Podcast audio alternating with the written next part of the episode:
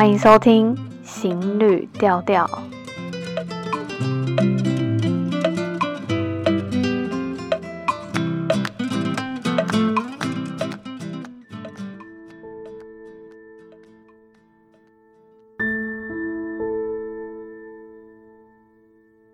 我完成了环游世界这个梦想，来没有在我的生命清单里。只记得大学时，与他瘫在沙发上。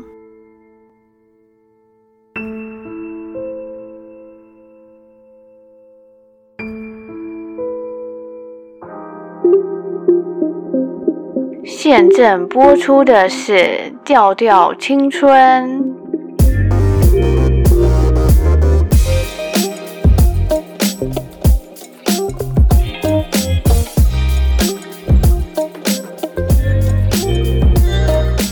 安妮亚塞哦，我现在在南美洲哟，猜猜我在哪里哟？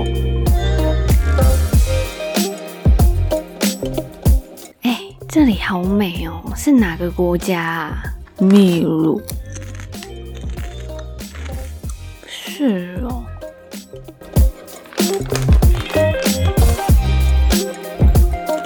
我现在在马丘比丘哟，老人家曾经跟我说过哟，这是我们伟大韩国祖先建造的哟，但我不相信。是没来哦。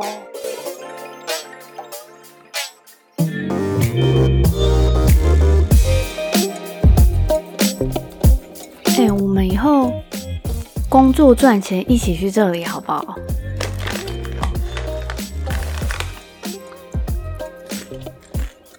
你们有想去吗？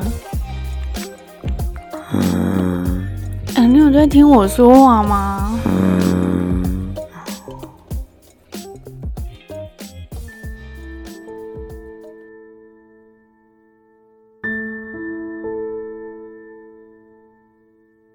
我们软烂，我们公主病，但我被画面吸引，深深吸引。马丘比丘成为了我的梦想之地，直到毕业了几年。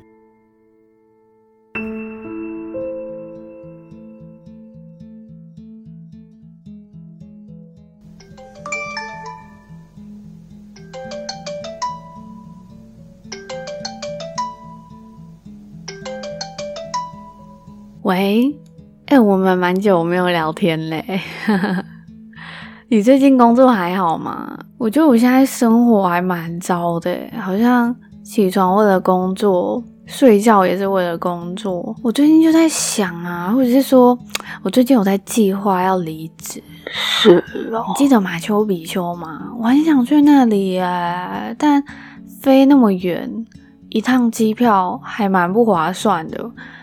所以我就想说啊，那不然如果真的离职的话，应该时间也比较多，那不然就可以再多去周围一些国家，你觉得怎么样？还是要不然环游世界好了？你要和我们一起去吗？嗯，我考虑一下。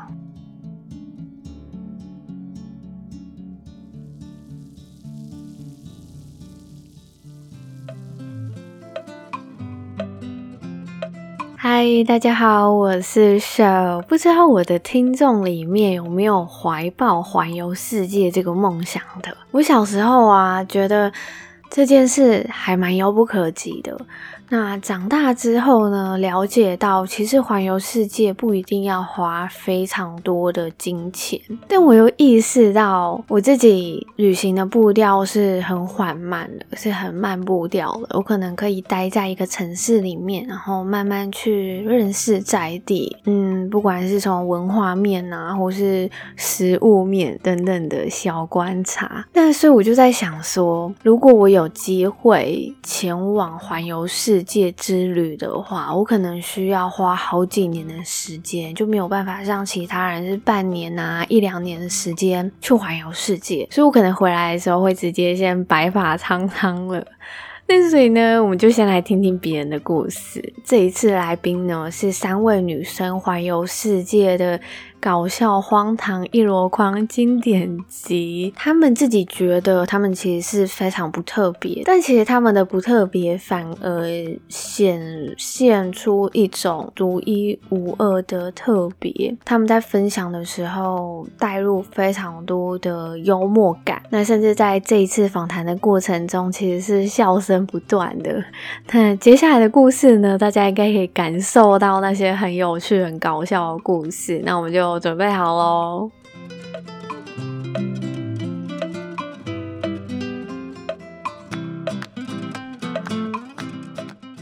Hello，大家好，我们邀请今天的来宾是娘娘不要走的戴胖跟悠悠。Hello，大家好。Hello.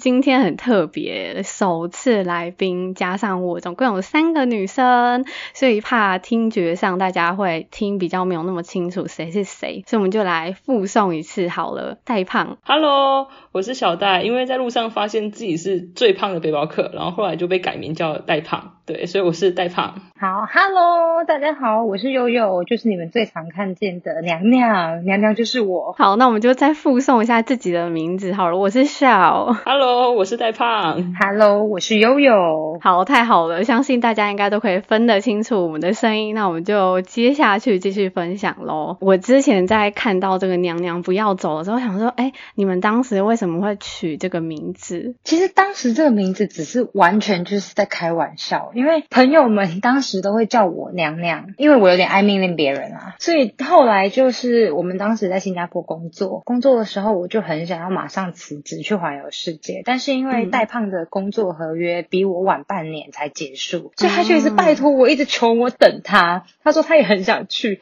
所以他就一直拜托我，叫我不要走。最后就变成了娘娘不要走，所以是戴胖的角度，就是让你娘娘不要走，蛮搞笑的。原来那因为你们后来就是变成三个人在共比这个这个粉丝专业嘛，跟你们未来要出的书。对，然后我也记得雪莉就在想说。哎，为什么要取这个名字？所以她要变成是她是那个布，还是那个药，还是那个走？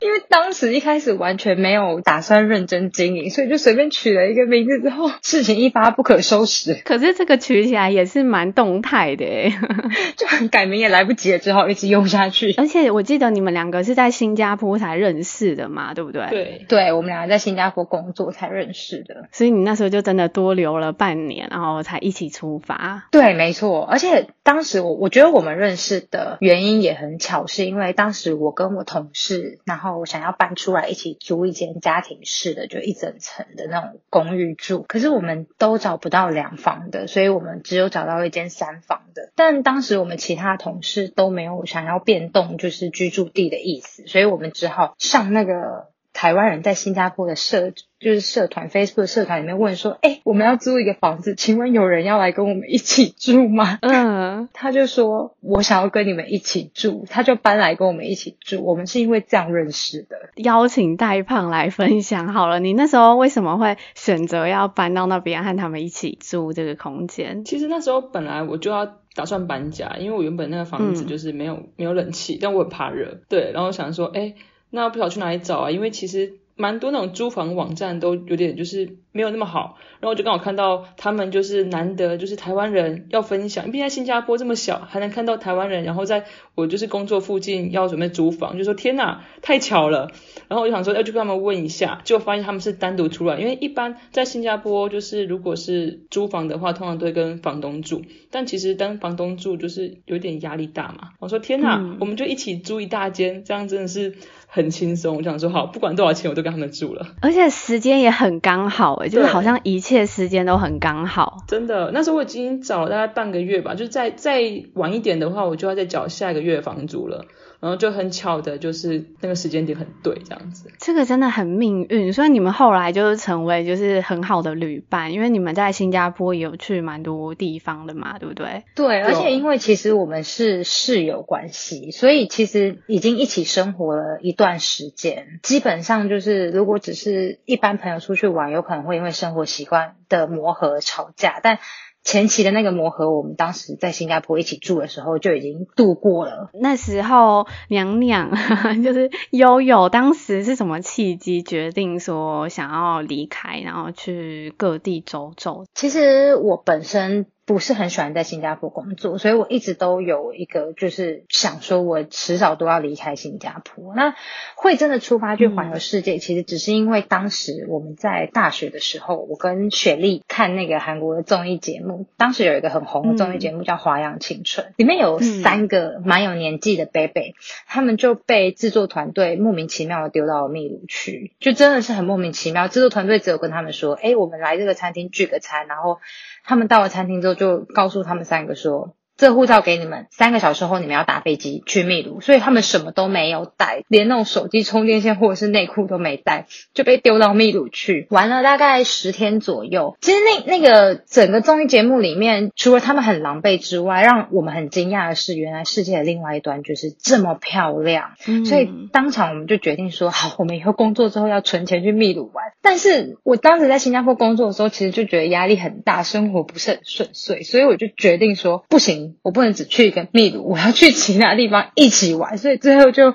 一直不断的扩大、扩大、扩大，就变成了要去环游世界。其实蛮莫名其妙的，说是。哎，你那时候计划出去就已经觉得是要环游世界吗？还是你是不小心开始找周围，然后才慢慢就是走完了各个地方？我是不小心开始找周围，然后才慢慢觉得说，哎，不然这里也停一下，那里也停一下，一种很欧巴桑的心态。嗯，了解。那那时候带胖就是想说，就跟着一起去了。我的话是，其实一直都有这个就是环游世界的想法，因为我爸爸。以前就常常出差嘛，嗯、就可能就是在北京啊、新加坡，就到处就是我学通常都不晓得他在哪里，然后大家就说、嗯、哦，他在环游世界啊，他回来你就知道了。然后我爸就回家的时候就会拉一个行李箱，然后就准备巧克力或礼物，然后还有一些各国的钱币，然后还会跟我们分享就是照片跟影片、嗯、这样子，就说哎，好棒哦，就是有的吃有的玩，就各种啊，然后就觉得说哎，我长大以后也要环游世界。这样，那只是一个种子啦。然后，但是后来在新加坡就遇到友友嘛，嗯、然后他就会借旅游书看，然后他还会印世界地图在墙壁上，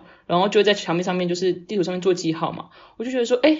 好像这个东西真的是有可能实现的，然后我就会在地图上面偷偷的圈我也想去的地方，然后就强行加入这场旅行这样子。好可爱哦！我觉得听你们故事很像冥冥之中，就是好像就是要走上这条路。对对对，有一种命中注定。突然之间就是哎，好像就本来也是只是看一看看一看，然后就真的就实现了这样子。对，那你说你那时候有看了一些影片，是你爸爸在出去的时候也会去。录制一些影片分享给你们吗？对，就比如说以前不是都知道说，哎，像我很小的时候就看到那个印度人用手吃饭，我爸就有拍这个，嗯、对，或者是一些清真寺的，他说去马来西亚嘛，就看到哎，嗯、这些东西都是在台湾其实看不太到，就觉得蛮酷的，嗯，对，这两个是我比较印象深刻的东西。所以你们就这样子走上去了，不过为什么到时候后来也有雪莉的加入？其实雪莉她其实加入我们两次，我不知道大家有没有发现。第一次大概他跟我们一起玩了两三个月，因为当时我辞职的时候，他也觉得说我们现在正在做的这个工作也不适合他，所以他想要转换跑道，所以他也跟着一起辞职了。所以他就来加入我们玩了两三个月之后，他就觉得说我要回台湾经营一下我跟我男友的感情，所以他就回台湾又经营了两三个月后，不小心吵架分手了，所以。失恋的情况下又来加入了我们，把后面走完。哦，他们大概算是陪你们大概一半的行程吗？对，雪莉大概陪我们有一半到一半以上的行程。然后你们两个是大学同学的关系嘛，对不对？对对对，雪莉是我的大学同学。其实我们很多人啊，在想象这个环游世界的话，就会觉得很多人在做环游世界这件事，大部分都会是一个人，不然就是两个人，就是可能是情侣、夫妻、很好的朋友。但是就是很难想象说，哇，你们有办法就是三个人一起去环游世界。一开始我也觉得说，大部分好像都是两个人比较方便，但我觉得三个人一起行动之后，会发现其实三个人也很 OK。嗯，可能在订房或者是在吃饭，或者是呃我们买食材之类的选择上，会变得更多元化一些。然后三个人可以负担不同的角色，可以让这趟旅行更完美。对，没错，所以我也更想要问说，你们彼此之间在这趟旅程中所发挥各自的角色是什么？我负责比较大方向的行程，然后拖着大家去做一些奇怪的事情。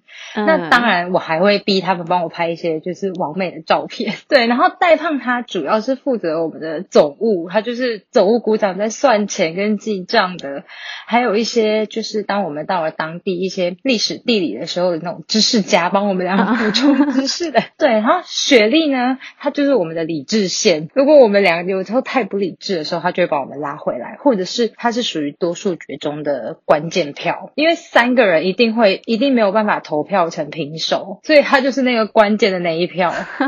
所以你们两个可能都各自有什么想法，然后由她来决胜负。所以拉拢她很重要。对对对，所以其实我们后来发现三个人很重要，是因为有多数决这件事，这样很棒哎。那他中间离开的那段过程，你们两个怎么办？我们两个就一样这样子过啊，只是就是蛮常吵架，对，蛮常吵架。我觉得这样的过程也也还蛮真实的，因为真的很难去完全的没有去争吵。对啊，出去玩一定会吵架，我们天天都在吵。没错，那这在后面的故事，我们应该可以更可以感受到你们彼此的角色。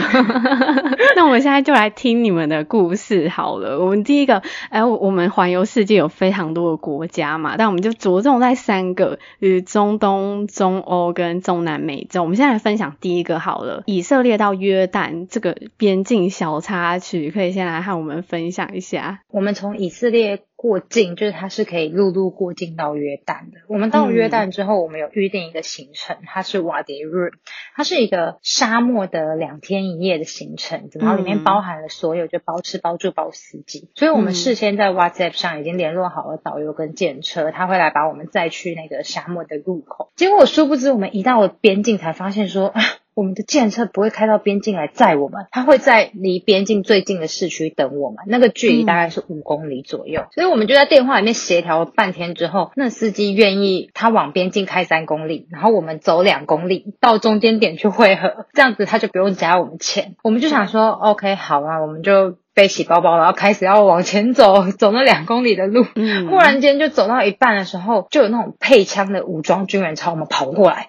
然后跑过来之后，就跟我们要护照。他拿到手之后，他就开始往那个 border 那边再继续往下跑。我们就想说，怎么会这样子？因为他手上有我们的护照，我们只好跟着他一起跑回去。跑回去之后，就是那关口的警察比手画脚跟我们讲，我们才知道说，原来那一条路是。禁止行人这样子通行用走的，一定要坐车出去。然后我们就跟他说，可是我们跟计程车司机约好了在外面那边等。最后警察他们就说，不行，这条路不能用走的。不过没关系，我帮你们打给计程车司机，然后让司机开进来载你们，不要加你们钱。三个就想说，好，不加钱开进来载我们。OK，这个真的很因祸得福哎。对，所以你们后来有看那段距离到底多远吗？有。其实真的很远，我觉得我们三个走不到的程度，而且中间是没有就是遮阳的，就是完全是太阳。正中午就是沙漠，你们真的超级因祸得福的 哎！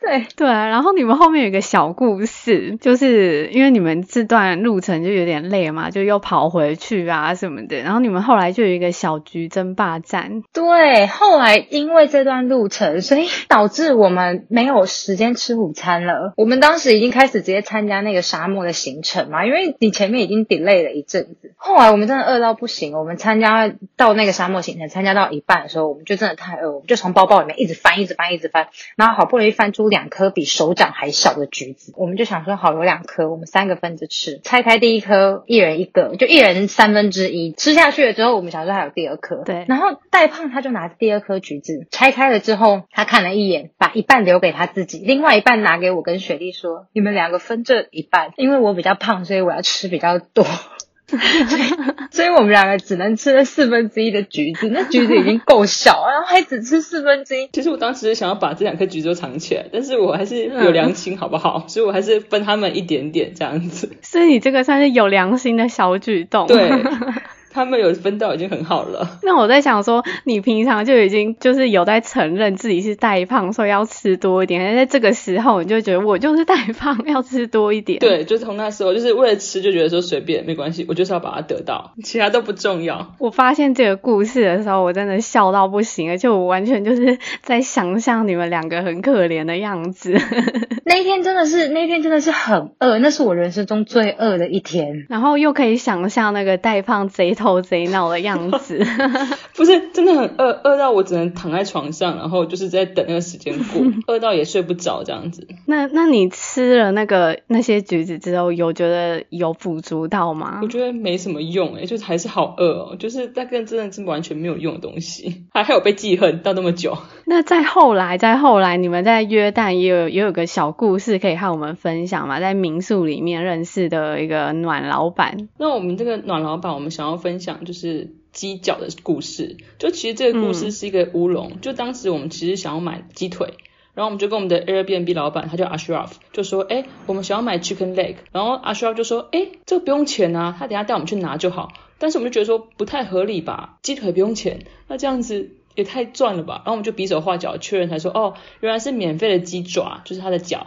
然后但我们就后来就想说，免费的我们当然要啊，怎么可以不要？然后后来阿修罗就带我们去卖鸡的摊贩那边，然后这个摊其实是伊斯兰教徒经营的鸡肉摊，然后我们就看到就是符合伊斯兰教规的宰杀方式。嗯就蛮酷的，他是先用一刀直接让鸡死掉，因为他没有一刀的话，他会有感到痛苦嘛，然后再把血放干，嗯、然后最后他还要边念经边处理这个鸡，就蛮像在超度的，就跟传统市场杀鸡的方式不太一样，就觉得说，哎，这只鸡是有受到尊重的。然后后来阿舒尔就买好鸡之后哈、啊，就和就是卖鸡的老板说，哎，我们要鸡爪，他就从摊位下面拿一个超大的那种黑色桶子，然后里面全部都是鸡爪，大概有六公斤左右，超傻眼的，超重。不过免费东西，他就说，哎，一半。你们够不够？然后最后他就全部给我们，然后我们就一人提着一袋，很开心的回去。这样后来才知道说，哦，其实是伊斯兰教徒，有些人是不吃鸡脚的，因为鸡脚是踩在地板上的嘛，就不太干净，所以这就是不用钱的。嗯、然后当天下午我们本来说，哎，我们去附近走走好了。不过因为得到了满满的鸡爪，我们要处理，所以我们在佩特拉第一天就在阿舒尔的阳台那边边处理鸡脚，就帮他修修指甲啊，或者是老皮，然后还有边看佩特拉的就是风景，就其实还蛮浪漫的啦。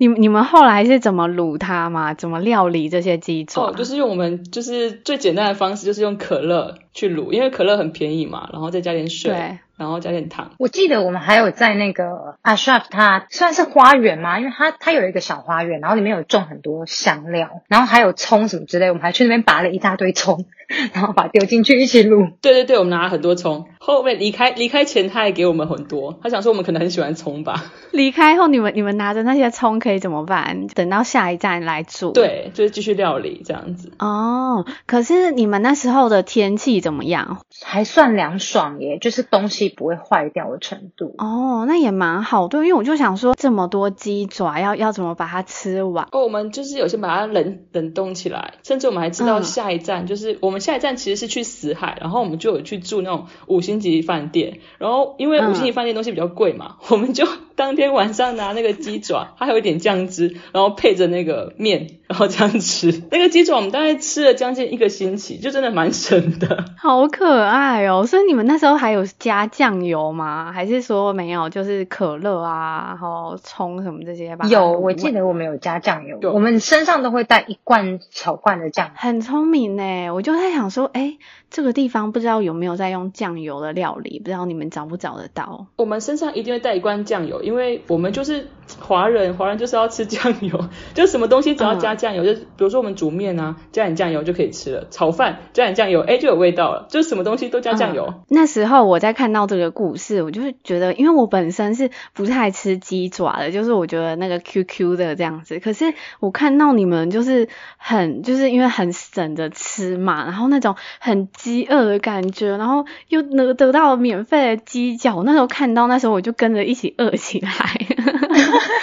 好不好意思哦！天哪，我如果在你们那个当下，我应该也觉得鸡脚超美味的。对，你应该会跟我们一起吃。没错，带你们去找到这个免费鸡脚民宿老板，其实非常的暖心嘛。要不要偷偷小小分享一下他的暖心故事？哦，其实我们在去他的民宿的时候呢，他就已经先帮我们准备好一杯他们那边专特有的一个饮料。嗯、我不太会讲，它蛮像加了优酪乳的东西，蛮好喝的。嗯、然后后来呢，就是他就说，哎，他要带我们去。买午餐吃嘛，然后他就是先带我们去，嗯、就结果他在路口的时候就让我们停下来，就说叫我们等他一下。我们本来以为说他可能是要去办点事情，结果不是诶，他是去帮我们买那种煎饼，然后就回来说、嗯、哦，因为如果他们看到是外国人的话，可能会收费比较贵一点，所以他就特别请我们等一下，他就帮我们买再回来，就很暖。然后去超市的时候，他也会跟我们说哦，他卖贵了或他没有卖贵这样子，就等于说他陪了我们一两个小时，就是为了让我们就是。买到正常价格的东西，这样子。当时的民宿住的人多吗？还是说他就是一次可能就接待一部分的住客？他只有一间房间，所以他一次只接待一组客人。哦，那他这样子很用心诶。因为他晚餐的时候，他还就是做了他们当地那种非常有特色的鸡料理给我们吃，真的是超暖的。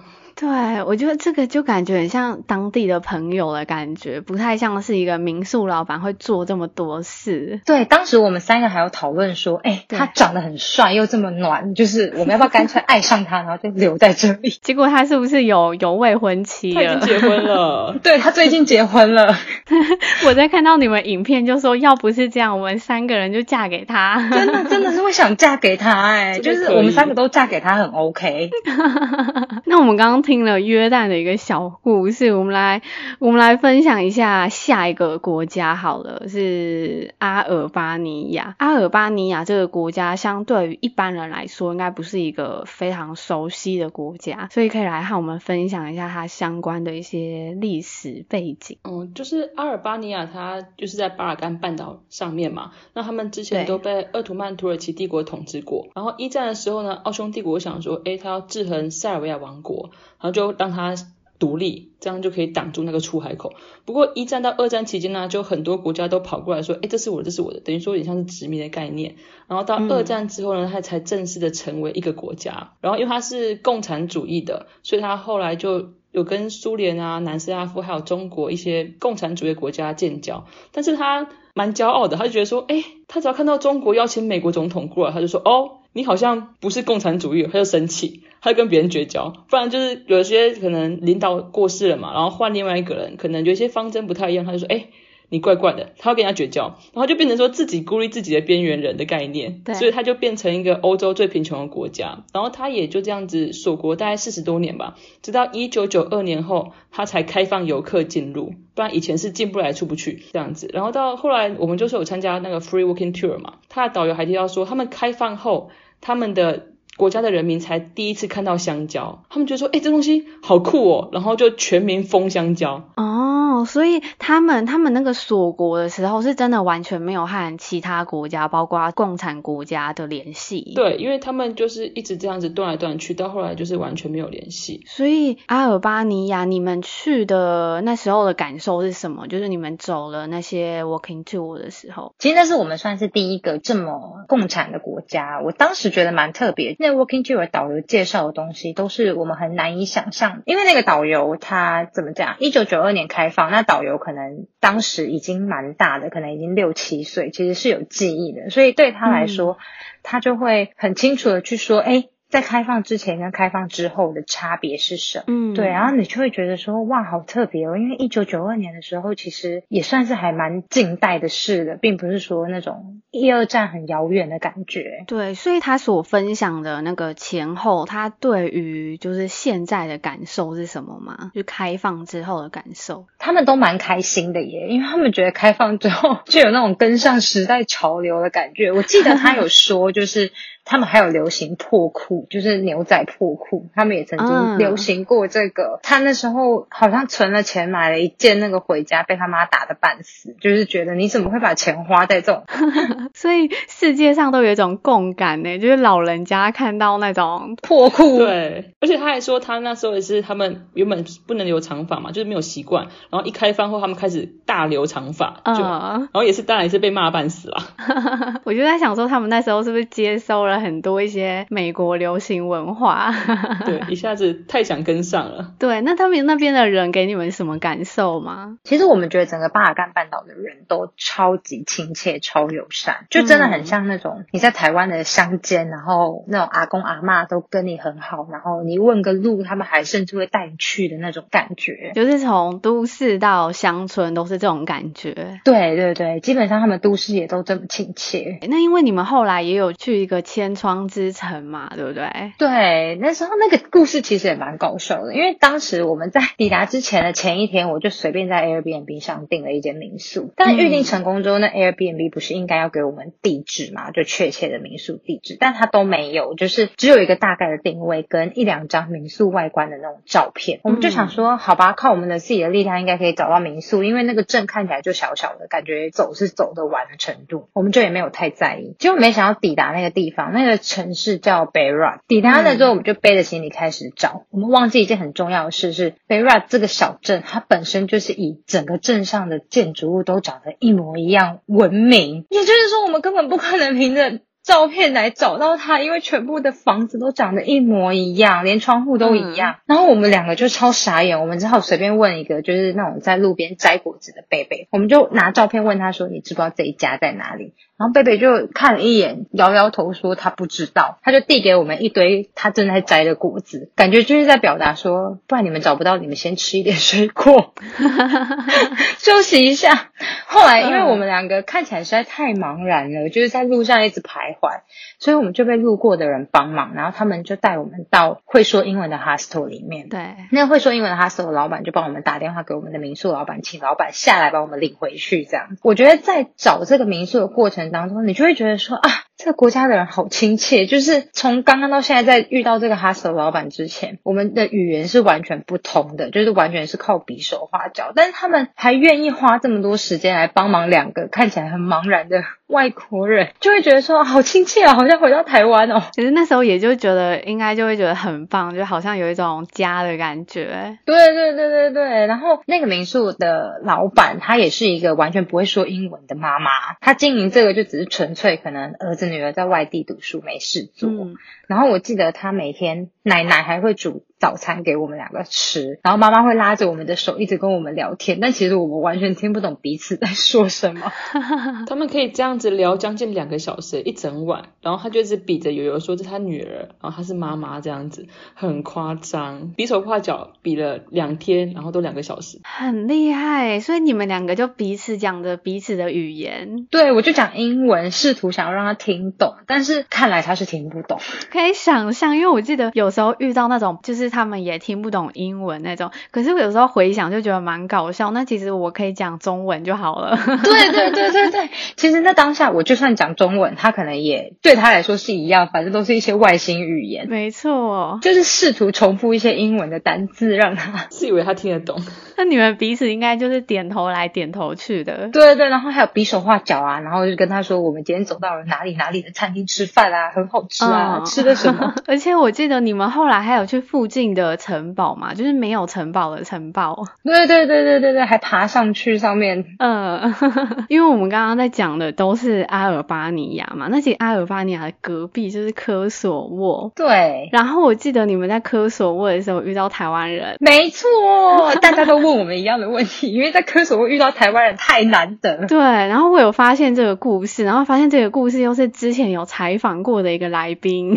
嘉佑吗？嘉佑。对，所以你们可以来分享一下和他相遇的故事。其实那个我们相遇，我觉得很神奇，因为整个科索沃它其实很小，嗯、然后它属于真的算是旅游很冷门的国家。我们在科索沃入住了一间 hostel，我们在那 hostel 里面就遇到一个亚洲面孔，我们就想说他是哪里人，因为真的在那个巴尔干半岛里面要遇到亚洲人，我觉得几率太低了。后来我们就问他，结果他居然是台湾人，他是要他叫军远，他当时是在联合国的组织当实习生。我们跟他相认之后，他就说：“我跟你说，科索沃里面还有另外一个台湾人。”我打电话叫他过来，所以我们就这样子遇到了他跟嘉佑。就当时嘉佑是在科索沃做那个 Domain 的活动跟策划展览。对，然后我们就这样相认，科索沃唯一四个台湾人。对，非常巧，因为之前在访他的时候，他就有说他那时候就是一个人在科索沃啊，然后大家都不太了解说他在做什么啊，然后一个人在异乡，所以他有时候也会拍一个他在当地做了什么，然后拍个 vlog 分享给大家。然后那时候就想说，哎，你们居然也在那个时候相遇。对，而且很真的很神奇，因为我们其实根本不知道他在那里，所以就一切。一切都是意外，没错，因为你们就是刚好在青旅遇到他的朋友嘛，对，辗转认识了他，所以缘分真的很奇妙。那我们刚刚听了非常非常多的小故事，我们来穿插一下好了，就是你们其实在这整趟的过程中，其实有经历了，就是有不同的人参与了你们这一段旅行，所以可以来和我们分享一下你们在过程中遇到一些比较不 OK 的旅伴。我觉得好旅伴跟坏旅伴都有非常印象深刻的，嗯，对。然后我想说，好旅伴是我真的觉得很难得，是我们在埃及遇到的两个中国人，嗯。当时其实我们是在其他城市遇到他们，然后得知他们跟我们的下一站是同一个城市，我们就相约下一站相见。这样，下一站就是达哈布，然后我们要一起去考潜水的证照。后来抵达之后，我们就跟他们住在同一个民宿里面，然后一起去考水肺潜水跟自由潜水的执照。嗯，我们大概跟他们朝夕相处，几乎只有睡觉时间是分开，二十四小时黏在一起，十天吧还是十几天？其实我觉得很多好朋友或者是情侣，甚至是家人。人都没有办法朝夕相处，黏在一起十几天。那十几天内，我们就是一起都吃早餐，吃完早餐去潜水，潜完水回来煮晚餐，在一起看那些潜水的资料。对。但那十几天之内，我们一次架都没吵，就是每一次都是互相帮忙，然后一起玩。我觉得他们是我们在这趟旅行中。真的是遇过最好的旅伴，可以想象哎，就是那个可能那个痛调非常的对，对，而且我觉得要真的好朋友十几天不吵架真的很难，连我们都会吵架了，我们跟他们居然没吵架，没错，而且重点要频率对，因为有的时候就是可能会不敢说，因为不是真正很熟的朋友，就对对对对，有一旅伴大部分的时间都是处于一个不太敢说实话的状态，没错，对，哎，不过你们那时候。是在那个当下突然决定想要考水费吗？还是就是你们在之前就有想说，哎，在埃及可以来来尝试这个事情？我们之前就有计划，因为本来因为我们在网络上看说。达哈布是全世界考水费执照最便宜的地方，所以我们就想说，那我们去看一下到底有多便宜。结果真的好便宜耶，才四千五台币，等于半价或三分之一而已。天呐，因为很多人想说很便宜的，大部分都是一些东南亚一些海岛嘛。但听你这个价钱，真的超便宜耶！而且其实我们在马来西亚已经先考过一次出街的，嗯，然后大概那时候好像是八千块左右。我已经觉得很便宜，因为台湾考一次大概要一万二、一万三，对，差不多。对，然后我当时已经觉得很便宜，毕竟也是便宜了四千块，结果没想到到埃及剩下四千五台币，不考对不起自己 哎。没错，所以你们去到那边是考再进阶的，对进阶跟自由潜水。就那里海海超美的，很值得。你看你们有看到哪些水下动物吗？水下动物，我觉得那里不是说特别惊艳。嗯，我们后来去 Galapagos，就是在厄瓜多的附近的一个小岛，它是被称为达尔文群岛。那边的水下动物才真的是让我们真的是惊艳到不行。你可以看到什么？呃，海狮、海海豹跟你一起游泳，还有。锤头鲨、鲨鱼、轰鱼，什么通通都游在你旁边的那种感觉，对，那个地方比较惊艳。但是在埃及，就是它的海已经蛮漂亮，再加上这个价格，它的教学过程，你们觉得品质怎么样？我觉得还 OK 耶。对，所以但是它是全英文沟通啦，嗯，所以你们学起来也是觉得还可以的。对，我们学起来觉得还可以，只是说你可能要有一点点基本的英文基础。其实不用，因为我们在练习的时候就在水下，它也是比手画脚。对对对对对对对。只有在陆地上讲解的时候，你大概要听懂他在干嘛，但其实下到水里，你一样不能说话。对，而且因为你们之前出街就已经有有大概了解一些基本知识了，所以就其实还蛮 OK 的。对，就不会说到一个完全很迷茫的状态。很棒哎，那我们接下来分享一个糟糕旅伴好了。好，来，既然有好旅伴，一定有坏旅伴。我想要讲就是我们在黑山遇到的一个旅伴，嗯，对，就是我们在背包客栈啊，就是遇到一个大陆人。毕竟看到华人，我们都会觉得蛮兴奋的嘛，就会一起聊天。然后聊天的时候啊，我们就会提到说，哎，我们隔天想要去一个国家公园看风景。不过那个国家公园呢，它的交通其实蛮麻烦的，就是要可能先搭巴士啊，然后再转计程车什么的，不便宜。然后我们就发现，哎，两个人以上如果租车的话，其实反而更划算。我们想说，哎，那这样有三个人吗？那我们就一起租车好了，还有多一个人可以帮忙开车，又不用限制时间，感觉就超值得的。所以我们就开始决定我们要来租车这样子。结果一开始在我们上山的时候啊，那位男子就不断控制说，你要怎么开车，这样子比较好，你不要这样子。然后甚至在超小的那种山路，他就叫我直接回转回去让他拍照。如果当时真的回转回去啊，我们就会被撞车。对，或者是说在路中央哦，就是旁边也不能停，就说你现在停下来，旁边很漂亮，我要拍照。然后整路就是碎念，就说啊，你这样开不行啊，你那样开不行啊。然后后来回程的时候，我就说，嗯，好吧，我已经被念得很烦了。我说那回去换你开。然后他竟然说，哦，我不会开车耶。那他他前面我他为什么一直指导我开车？我觉得。超气的，然后说：“天哪，我刚刚到底是被骂到了什么程度啊？为什么要被一个不会开车的人念？”还有就是更严重的是，我们在回程的时候要下交流道嘛，结果就是因为错过了，我们只能就是要往到下一个交流道才能下去。就那位大哥说：“你现在回转呐，在高速公路上面叫我回转。”然后我真的快被气死，想说：“天哪，到底是谁可以在高速公路上面回转啊？” 这个真的超神奇的。所以他就算回程，他已经就是自己脱口说出自己不爱开车，但他整路还是很吵的在指导你。对，就说这个边要干嘛，那边要干嘛这样子。然后如果我不听。他的话，比如说他现在叫我停，他就这样子，我就天哪，我到底造了什么孽啊？好阿杂哎，对啊。不过后来我们有小小报复他一下，嗯，如如何报复？对，我们在回程的时候有看到两个在搭便车的背包客，嗯，然后他们要去的地方跟我们回去的地方是一样的，对，他们两个好像是一路从阿尔巴尼亚一直露营上来，嗯，所以其实他们没有什么在洗澡，因为他们就是纯粹露营睡路边这样，对。我们俩就让他们俩上车，跟那个男人挤在一起，真的蛮错。就是我们必须要开窗户才能继续开下去。对，我们就让他们挤在一起，报复他一下。那你们开窗户是默默的吗？还是他们也有发现？默默的，不好意思。我就把窗户按下来，然后问他们说：“你们是要搭便车吗？”就再也没有弄起来了。所以刚开始是没有发现，只是要打招呼，等到上车之后，嗯，好，不要关好了。对对对对对，真的太臭了，很害羞哎，就没办法啊，因为旅伴通常没办法很自在的表达自己的心情，只能用这种无声的抗议来报复他。没错，那所以你们后来也就分开了嘛，对不对？回程之后，对，回程之后就分开。他后来还有在约我们，就是要一起玩，我们就。说不行不行，我们路线不一样。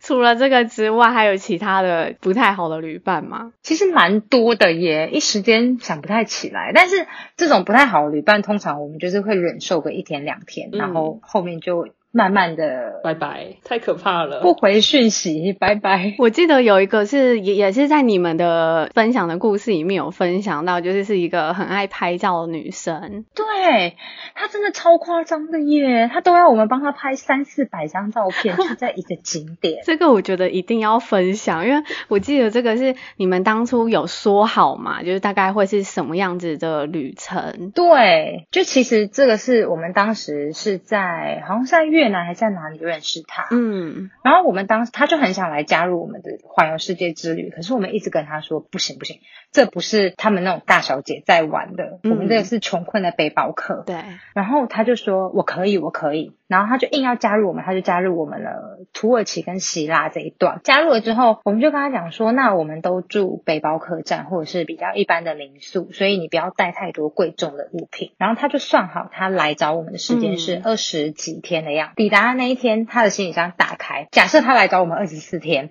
他就带了二十四件维多利亚秘密的内衣跟内裤。然后大概带了，我忘记带了好几个名牌包，就是他决定要每天轮流拿。对。然后他的凉鞋也是名牌，然后他的衣服也是那种超级低胸会大露奶的那种。他还带了一些项链跟手链，也是蛮就是蛮贵的这样子，就是一定被抢，呈现一个很华丽出场的状态。嗯。然后我们三个就觉得说，天啊，压力好大，因为我们要顾及他会不会被抢，又要顾及他衣服会不会掉下来。对。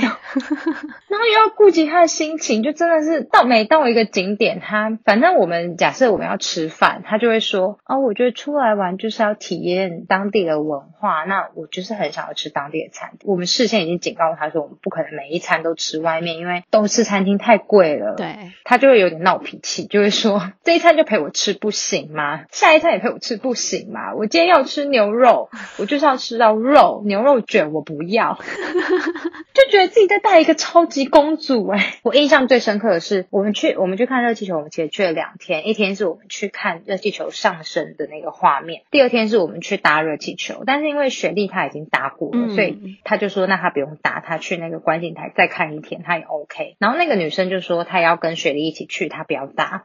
好，所以就他们两个去观景台看热气球，剩下我们剩下的我们去搭热气球。雪莉说，当天她激动到，就是她整件衣服加内衣基本上是掉下来的，然后她就会跟雪莉说：“我要跟那那颗热气球拍照。”然后就会在那个观景台上狂奔，然后让雪莉追着他拿着相机狂奔。比如说有些地方不是挡住嘛，就说哦，你游客不能进入的地方，就是一些不能上去的地方，他就硬要上去，我们只能快点帮他拍，因为你不帮他拍，他就不下来。说你就先先拍完我再走，这样子。之前有看他一起旅行过吗？还是是没有的？没有，我们之前遇到他的时候，其实是在那种。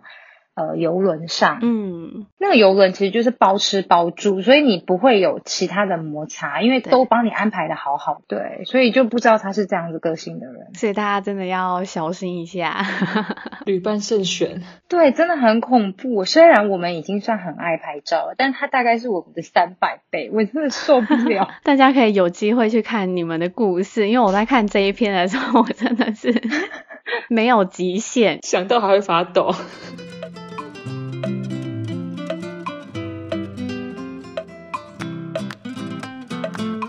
我们现在来听听下一个故事，好，我们要移动到了中南美洲，我们来聊聊秘鲁。呃，秘鲁有一个就是关于换钱的事情，我蛮想分享，因为毕竟我是管钱的，嗯、这件事我蛮不好意思的。就是在秘鲁的库斯科啊，就是就是那个马丘比丘那个地方，然后它海拔是蛮高的，然后我就因为比较怕有高山症，嗯、所以我们就先有预留了四天的缓冲时间，就不要做任何事情。悠悠、嗯、和雪莉啊，他们一到那边。他们就疯了，就说：“天呐，这个披肩太美了吧！这个毛毛，这个衣服，这个手套。”他们就疯掉，觉得说这真的太美了，就疯狂买。因为其实我们之前是都没有什么买东西的，他们一到他们就受不了，他们说他们什么都要买。然后在第一天我们就开始买嘛，买到我们原本身上的钱都不够用，然后当下就马上找那种换钱所去换钱，一换完。他马上去买，完全完全停不下来，怎么制止都没用。然后一般来讲的话，我就是在旁边负责记账嘛，就算一下钱，然后再说，诶，这东西划不划算？可能上一间比较划算或怎么样的，帮他们分析。不过因为库斯科的海拔真的太高了，我一到我就是头痛，然后喘不过气，所以我就状态蛮差，我就说，嗯、你们去就好，那我回去休息。对，然后你们有什么喜欢的，帮我帮我买就好了。等他们回来再跟我就是。说大概多少钱，然后记账这样。就第一天他们回来之后啊，怎么算都少了五百块台币，然后觉得说、嗯、天呐，我头已经够痛了，你们竟然没有好好处理这件事情，我就超生气。我说你们现在把所有东西都拿出来，我们来算一下到底多少钱。然后还有就是想说奇怪怎么会这样，怎么找都找不到。我还叫他们说你们现在把你们包包全部翻开，看有没有在钱在里面。然后沙发也叫他们搬开，嗯，但怎么样都找不到那五百块。我想说他们是不是记错价钱，然后被骗钱这样子。然后隔一天，我们早上就去参加一个小健行，然后下午他们两个又去买东西，结果回来少了更多钱，我真的要疯了。想说天呐，你们两个到底在做什么？怎么会这样子呢？然后最后在第三天的时候，就是因为换完钱之后已经蛮晚的，我们想说好吧，那我们先回去，他们明天再买这样子。结果我回来后再算钱才发现说，哦，原来是换钱所的问题。因为比如说我现在要换一千六百元好了，他会先把一千六百元全部给我算一次，然后再把钱拿回去，然后再可能。换成五百、五百、五百、一百，就分成很多叠，我就来不及算钱嘛。再加上他已经第一次给我算过一次了，嗯、所以我的警戒心就降低了嘛。然后就这样子，我们前面换两次，他都抽掉一张五百块，嗯、所以他总共抽了三次，总共一千五百块。我真的快气疯了，他说我被换了三次钱，到底是多蠢才能发生这种事情？嗯。然后后来我们就讨论。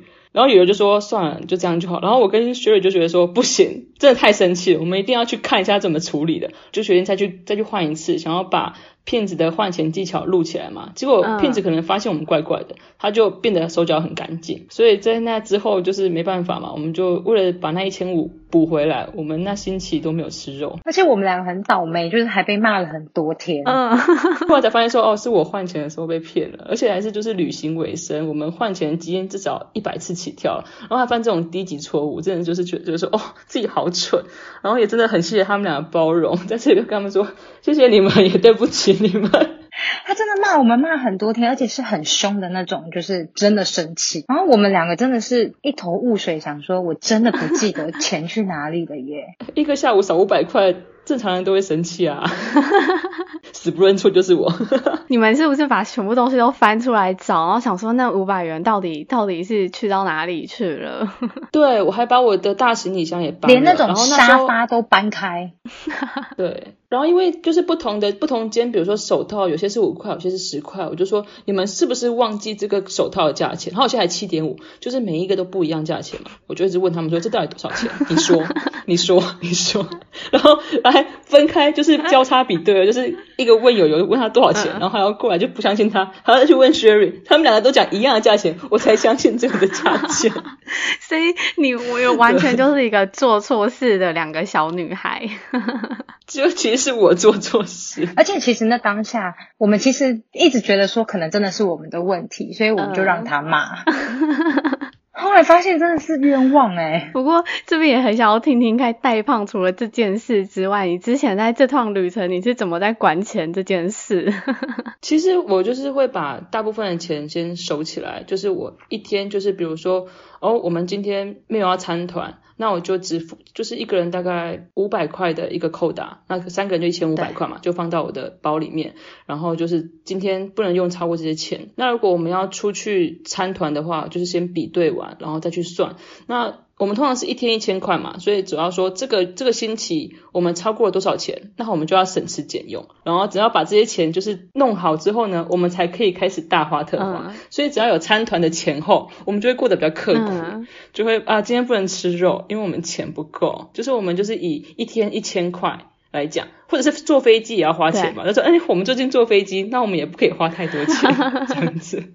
严格控管这些钱，所以有可能，比如说你们一天一千五这样子，然后如果是刚好有参团，可是之前可能一千五可能只花了五百块，然后这样积积积之后就开始参团，然后就花掉比较多的钱之后，然后再开始从这一千五开始慢慢累积这样子吗？对对对，对大概是这个概念，慢慢，慢慢收集钱，很棒诶，就是这旅程中有一个 非常好的总务。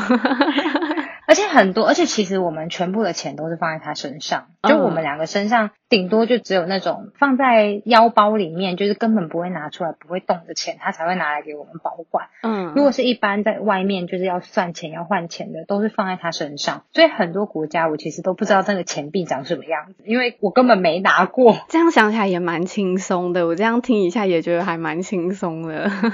对，因为都他在管嘛，所以我们只要负责就是花钱就好，反正他会付。那你压力大吗？其实还好，会觉得比较踏实，因为毕竟有他就属于一个就是花钱就没来看价钱的人。嗯、然后 Jerry 其实就是他只要他也是拿到钱，他其实有点惊恐，我也不太喜欢，因为我怕他会有压力嘛。嗯、那其实放我这边就是也还好。哦，我还丢过一次钱，但丢完钱后他们两个还是让我拿钱，然后我觉得说天哪，他们两个这么信任我，我一定要更好好的保管这些钱，这样子。很棒诶，这个可以提到一下，你是不是是什么心算相关背景的吗？哦，对，我是珠心算老师，所以你你其实有时候可以不用计算机那些，你在心里已经算好了。对，其实蛮有用的，就会觉得说，哎，这个钱你们就是，比如说要买手套好，就是说这个这个东西七块五到十五块之间你们可以买，超过就不要买，因为他们有时候就是太太兴奋了嘛，就是不管价钱，他们有时候以为说，哦，台币十五块，好便宜哦。他们就忘记说，就是要换换那个汇率。嗯，我就跟他们讲一个大概，说，哎，这个钱之间你们就可以买这样子，他们也比较轻松一些。很棒哎，行动精算师。对对对对，有这种这种感觉，所以他就是我们的总务股长。就是除了这个比较理性之外，他其他在旅程上也是比较理性的嘛，还是？还是就是除了管理钱之外，其他就是还蛮随性的。哦，吃就不理性了。对，吃很不理性哎，没有办法让给别人。除此之外，剩下是都还好啦。但是对于吃，真的说到吃，我之前看到看到一个照片，我也是笑到不行。好像你们去随行的那种随行车的薯条，然后那张照片就是太胖，就在人家趴在人家那个厨房的那个窗户那边，看着他有没有少一根薯条。对对对，他都会很斤斤计较这些事，就是人家有没有给他少一块肉，少一点薯条。没有啊，就是这样，不觉得很亏吗？一定要好好看看啊。他趴在那里，老板压力有多大？如果那个人不小心可能夹夹夹，然后有抽掉两根，他就瞪大眼睛。我觉得指他一下，对，放进去，放进去，超可爱的，好羞耻哦。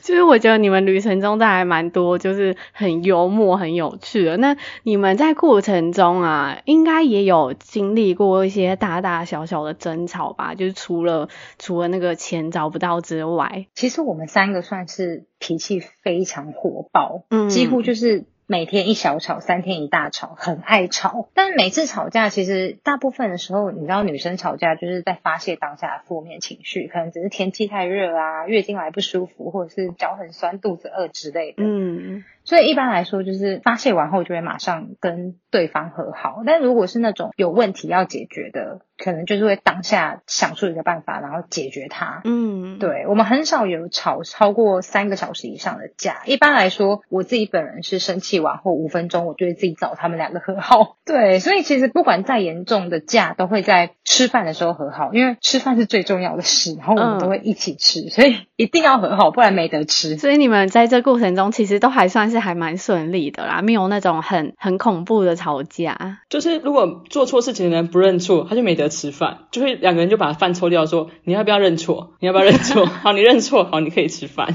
那如果对方觉得是你的错呢？那就去外面打一场，就是那两个人先去打架，然后另外一个人先吃完饭再过来就是处理。对，所以两个人都不能吃。我们两个有曾经在古巴大吵架，然后雪莉直接就是把民宿的门关起来，说、嗯、你们两个在外面吵完才能进来，吵出一个结论才可以进来。所以我们两个就在外面吵完架之后才进去。结果你们怎么完成这个结论的？导火线是面包，就他不想买面包，我想买。嗯、然后后来我们就是在走路的时候发现了一间面包工厂，就 OK，那我们终于有一个面包，那我们可以就是找台阶下，然后就把就是面包买了，我们就回家了。其实也不是什么大事啦。对，而且那个面包其实才一块钱台币，但我不想让他们买，是因为你觉得不好吃吗？对，我觉得看起来很难吃，其实蛮好吃的。我后来在那个面包工厂，我买了十五个，太神奇了，狂买。结果后来悠悠有吃吗？有，但其实说实在的，以在台湾生活来说，那个面包真的不好吃。但是以在当时的困苦背包客的情况下，那个面包还可以啦，才一块钱。对，一块钱，那个换算台币就是一块钱嘛。对，就是一块钱。然后那个面包的大小大概就是一个手掌大。哇，嗯，很便宜耶，而且很扎实。他还给我们送酱。你说送什么吗？那个凤梨酱。哦，很好哦，有一小包。对，所以其实还算 OK 啦，就是是不应该阻止他们。没错，好，那所以你们这个其实都还蛮顺利。那其实在这整趟，就是你们走了非常多的国家之后，再回到台湾，你们再看这整段旅程有什么样子的感受或是反思吗？老实说，其实，在就是出发前啊，我其实有一部分想要逃离现实，因为就在新加坡工作两年嘛，就想说，哦，那我接下来工作是什么？然后我又还没整理好要工作的情绪，然后又想说社会上就是希望就是可能说要怎么样怎么样怎么样嘛，我就想说我都不想要。嗯、然后但是在旅程的过程中啊，我想说哎，每天都有不同的挑战，就是比如说哎要怎么运用有限的经费啊，然后住宿怎么安排，然后还有交通什么的，就是每一刻都会觉得说哦。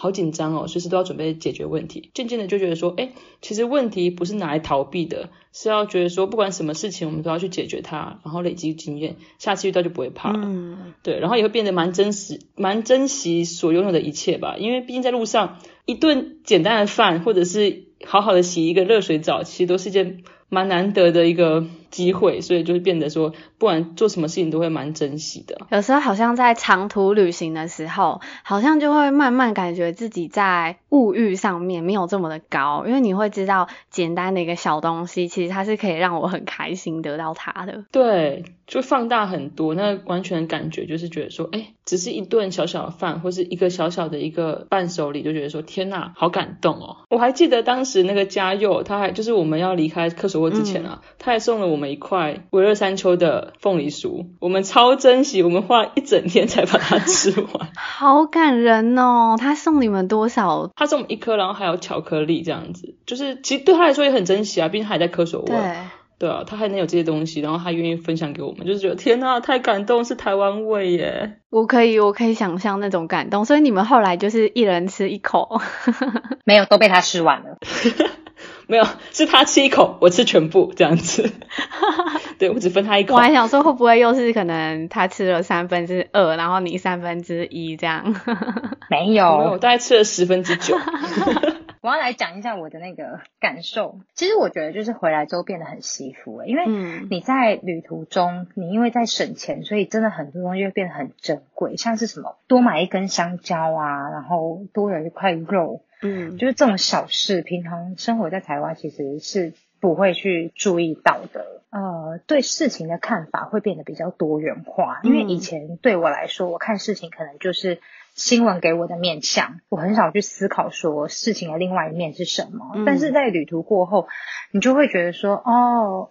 事情的另外一面是这个样子，我觉得这是对我的改变。这个很有共鸣呢，因为我发现，在我们有机会去看不同的地方的时候，然后我们现在看到一些可能对于某一个国家的形容，或者某一些国际新闻的时候，我们都会去想象说，哎，其实他可能不是这样子。对对对对对，对，有可能就是他在强加这个国家对大家的印象。对，所以其实就是呃，我觉得就是看事情的角度会变得比较多元。话也不会说、嗯、哦，新闻给我的立场可能是美国的观点，然后我就不去想另外一边的观点是什么。对，我觉得这个是真的改变我蛮多的。没错，我记得就有听到有人分享过说，哎，就是如果越来越多的人就是非常在地化旅行，如果每一个人都有机会这样做，这个世界可能就不会这么多的战争，还有这么多的褒贬。对对对对，真的差很多。嗯、就是我们那时候讲一个好，就是我们那时候在越南的时候啊，去就是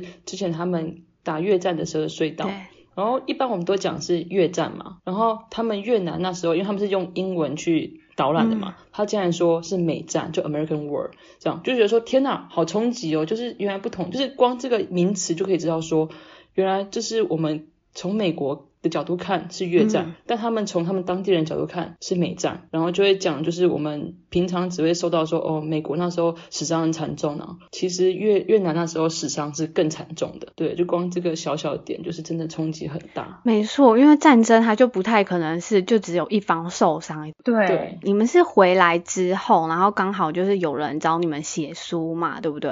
嗯，真的很感谢我们的编辑找到我们，谢谢。没错，可以和我们分享一下背后的一些小故事，就是在撰写这本书的时候，你们有什么觉得很很辛苦的过程？其实我觉得被编辑找到这件事情对我来说印象很深刻，因为我们在旅途中的时候，你知道很多人是跟着我们一起旅行，就是陪伴着我们每一张 Instagram 的照片或者是 Facebook 的贴文。虽然我们不是很常发文，嗯，就是很期待的问说，哎，你们回来要不要出书？回来要不要出书？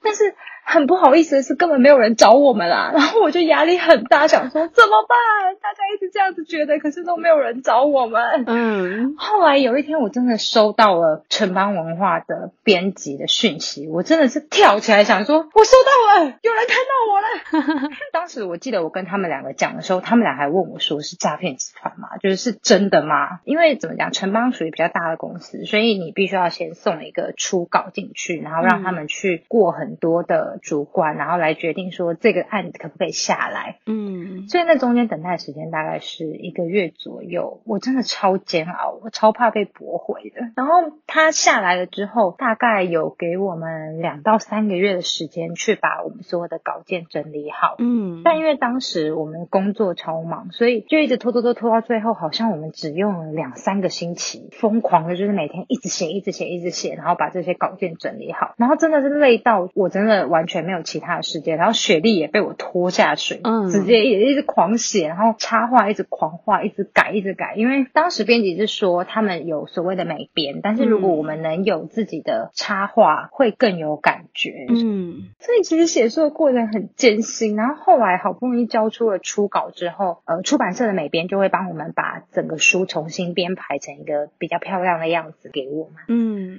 交给他，到他再把初稿给我们，又过了几个月的时间，我们过了几个月时间之后，再看自己写的那些初稿，觉得天啊，一点都不满意诶，这里也要改，那里也要改，标点符号用错，字写错，这一整段的语言表达都不 OK。最后我们又把很多段就是直接全部删掉，重改。嗯，我觉得算很艰辛，就是我们很羡慕那种有的作者是他可能稿交出去，然后两个月后就可以出版了，但我们真的不是。嗯，我们当时是整个真的是整篇全改，然后改到就是。那时候交稿的时候，编辑还说：“这边是整篇全改吗？”我们就很不好意思跟他说：“呃，对。”然后后面他又好几次就说：“这边也是整篇全改吗？”我们就说：“呃，对。”很真的很不好意思。编辑有没有偷偷抱怨说：“你们给我停止？” 有编辑后来就有警告我们，他就有说：“那个你们可以一次改完，嗯，不要分很多次改。”他就说：“没关系，你们想改，你们就一次全部改完。”我们后来那一次就毛起来，全部都改完。我觉得他们应该也是想要就是最完美的，然后也可以想象说你们是想要把它改的完美的，所以也不会。就是拒绝，可是就是希望你们可以一次把它改完。对对对对对，其实他们一直以来都对我们很好啊，就是不止我们在校稿，他们也在帮我们校稿，就是关于可能找错字啊，或者是标点符号，甚至是地名到底有没有打错，这些东西是不是真实存在，他们也都会帮我们校。只是说，就是我们很希望，因为可能是人生中唯一一本书了，嗯，所以我们很希望呈现到最完美的那个样子。还好他们真的也对我们很好，就是最后。出来的样子我真的觉得很完美。对，因为我们现在录音的现在，其实书还没有出来嘛。对，我是有机会可以看到一点点的节录。对对对对对，没错。然后我在看的时候就觉得，就是每一篇都有笑点，会有莫名的笑，就会觉得嗯，好真，就是好好笑哦。你们在写的过程中是自然而然的跑出这些笑点吗？对，因为对我们来说，就是这些比较好笑的记忆点才是故事的精髓。对，如果只是纯粹介绍一个景点，那网络上有很多介绍的文章，没错。但是，对，但是我们想要给大家的是，除了网络上的文章以及这个景点的资讯之外，还有一些你去这个景点的时候，你会遇到很好笑的事。对，因为那时候你们分享给我的时候，我就发现说，哎，你们说这个是我们这个是轻松小品风格。对对对，然后那时候我就想说，哎，什么是轻松小品风格？因为我们对于旅游书的印象，可能就是要么是文学的，要么是可能资讯类的等等。然后想说，哎，来看看轻松小品类是什么样子的风格。然后就觉得，天哪，好好看哦！太感动了。那时候想说，哎，怎么节录不给我多几页？真的就是还蛮有趣，我觉得在这个疫情期间，我们没有机会出去旅行，但我觉得每一篇故事里面就是很有趣，很很搞笑，就很真实啊。因为你出去玩本来就不可能全部的事情都很顺遂。没错，那你们要不要用两三句话来 promote 你们这本书？我们的书呢的书名叫做《出发后才开始的故事》。嗯，然后里面大概就是一些比较轻松的故事，当然也会有一些攻略型的资讯，跟教大家照片要去哪里拍角度比较好。整本书是以比较轻松的样式来呈现，很适合大家在那种上厕所啊、心情不好啊，或者是睡前来阅读哟。而且我们在给就是前三百名购书的，就是粉丝还要准备一个可爱小礼物。然后参加签书也有礼物哦，对，拜托大家捧场。他们真的很用心，因为我记得你们好像在后来有分享说，哎，你们其实可能书的收入都拿去做这些小礼物了。对对，全部都拿去做小礼物了，我们一毛钱也没赚。对，所以我觉得就是我自己觉得看得很开心，然后看你们文字就会觉得。超棒，就是我觉得会是一个很棒的分享，因为你们不是以一个就是为了分享而分享，是真的就是很开心的一个过程。对，其实这就是记录一个很开心的过程。没错，那就希望大家可以多多支持你们，然后也可以感受到你们的用心。谢谢大家。好，那我们今天就谢谢悠悠带胖来到节目上的分享。谢谢，谢谢我们有这个机会，拜拜。谢谢，拜拜。大家今天应该可以感受到来宾的旅途幽默感，希望你也会喜欢今天的内容。那如果你是第一次收听的，记得订阅《心率调调》这档节目。那如果你有任何的心得啊，或是想法，也欢迎在留言表单或是 IG、Facebook 留言给我，然后也欢迎给我五星评论在 Apple Podcast 上面。那我们就下集见喽，拜拜。